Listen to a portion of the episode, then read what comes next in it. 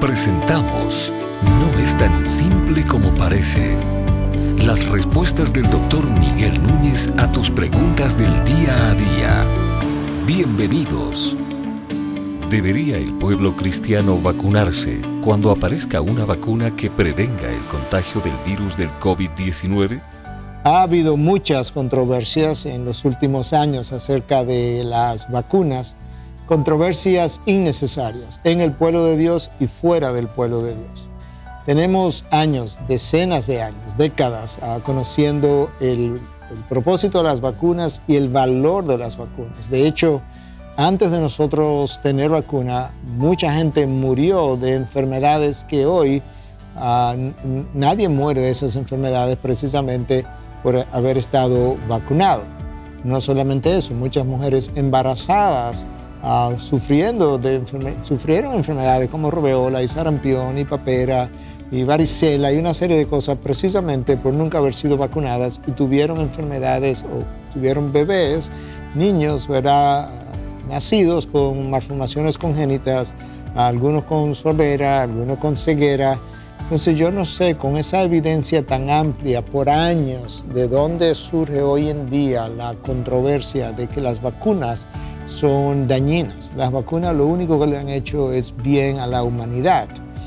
Uh, hay vacunas que nosotros no usamos durante el embarazo y se ponen precisamente antes del embarazo precisamente para no hacerle daño al feto, vacunas como el sarampión, lo que nosotros llamamos vacunas de virus vivos atenuados. Ninguna vacuna de un virus que esté vivo y que sea atenuado, que es como las vacunas se preparan, eso implica la famosa vacuna triple, ¿verdad? Sarampión, robeola, uh, papera, uh, varicela, son vacunas de virus vivos atenuados. Ninguna de ellas se ponen durante el embarazo, de manera que las mujeres embarazadas, que alguna gente ha dicho que eh, eh, eh, estas vacunas que pudieran desarrollarse en un futuro con el COVID ah, pudieran causar aborto y que entonces pudieran obligar a la población a vacunarse a pesar de los abortos que producen, eso no va a ocurrir porque con vacunas que producen menos daños que un aborto, nosotros tenemos decenas de años evitando dichas vacunas para que no pudieran potencialmente dañar al feto.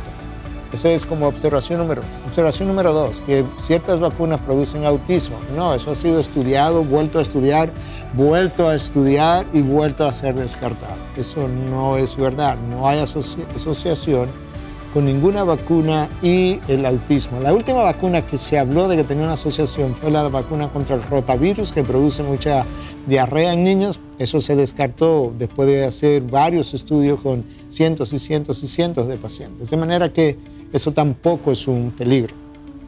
Si la vacuna que probablemente esté disponible meses más adelante contra el COVID-19 a que si pudiera ser una marca de la bestia, yo no, no sé por qué tener esa idea, porque nosotros tuvimos uh, viruela en un pasado que terminó matando a mucha gente.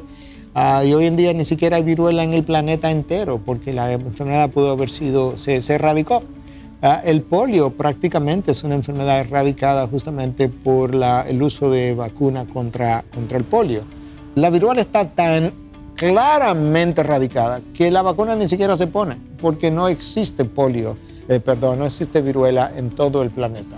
Ah, la, la, idea es poder erradicar del planeta tantas enfermedades como sea posible vía la inoculación de personas, precisamente porque va a proteger la salud de los individuos con sus consecuencias subsecuentes ah, y al mismo tiempo no solamente me protejo yo, yo protejo a mi hermano, yo protejo al prójimo, de que yo no sea un portador y lo termine eh, contagiando. De manera que ah, en el día de mañana la vacuna del COVID sería algo beneficioso para la humanidad.